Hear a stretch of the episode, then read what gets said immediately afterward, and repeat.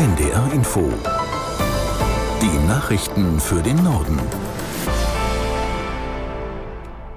Um 10 Uhr mit Tarek Yusbashi.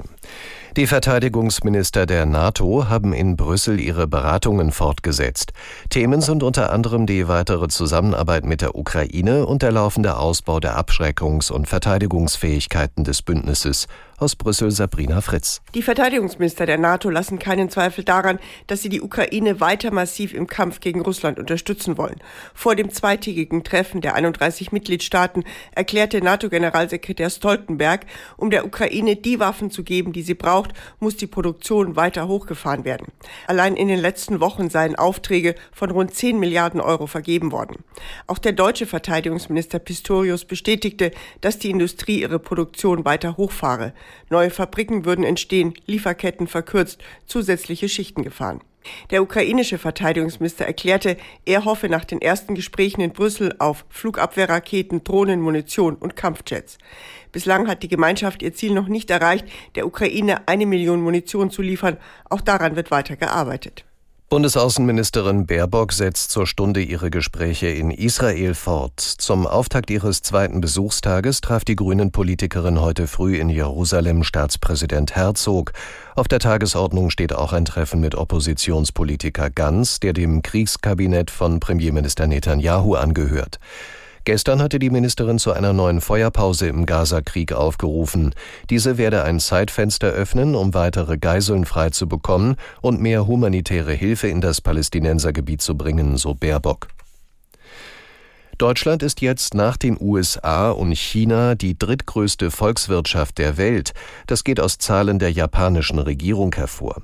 Das ostasiatische Land war bisher die Nummer drei. Den Angaben zufolge lag das Bruttoinlandsprodukt in Japan im vergangenen Jahr bei umgerechnet 4,2 Billionen Dollar.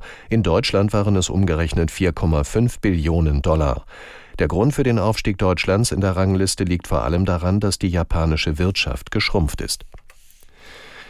Ein Teilnehmer des geheimen Treffens von Rechtsextremisten und Politikern in Potsdam im Januar geht juristisch gegen das Recherchenetzwerk Korrektiv vor. Zuständig ist die Pressekammer des Hamburger Landgerichts. Aus Hamburg Elke Spanner. Das Gericht hat bestätigt, dass der Staatsrechtler Ulrich Vosgerau eine einstweilige Verfügung beantragt hat. Vosgerau ist eines der Mitglieder der Werteunion, die bei dem Treffen in Potsdam dabei waren. Dort soll über eine sogenannte Remigration gesprochen worden sein, also über die Vertreibung von Menschen aus Deutschland. Geheimplan gegen Deutschland, so lautete der Titel des Artikels, den Korrektiv darüber veröffentlicht hat. Vosgerau sieht sich darin nicht richtig dargestellt. Er möchte die entsprechenden Passagen streichen lassen, berichtet die die Neue Züricher Zeitung, der die einstweilige Verfügung nach eigener Aussage vorliegt. Von Cape Canaveral in den USA aus ist heute früh die Raumsonde eines privaten US-Unternehmens Richtung Mond gestartet. Ursprünglich war der Start schon für gestern geplant gewesen, aufgrund technischer Probleme war er aber verschoben worden. Ziel der Firma Intuitive Machines aus Texas ist es, die Sonde auf dem Mond landen zu lassen. Dabei soll sie ihre Landung selbst filmen. Mehrere Versuche einer kommerziellen Mondlandung durch andere Firmen waren in der Vergangenheit gescheitert. In Kansas City in den USA haben Zehntausende bei einer Parade ihr Footballteam gefeiert für den Sieg beim Super Bowl. Dann sind Schüsse gefallen. Laut Behördenangaben wurde ein Mensch getötet, mehr als 20 weitere wurden verletzt. Noch ist vieles unklar, auch ob die Schüsse überhaupt im direkten Zusammenhang mit der Parade stehen. Dazu unsere Washington-Korrespondentin Katrin Brandt. Das ist genau die große Frage, die sich jetzt äh, alle stellen. Es gab ja jede Menge Verschwörungstheorien rund um den Super Bowl, rund um die Kansas City Chiefs, über manipulierte Spiele und ähnliches mehr.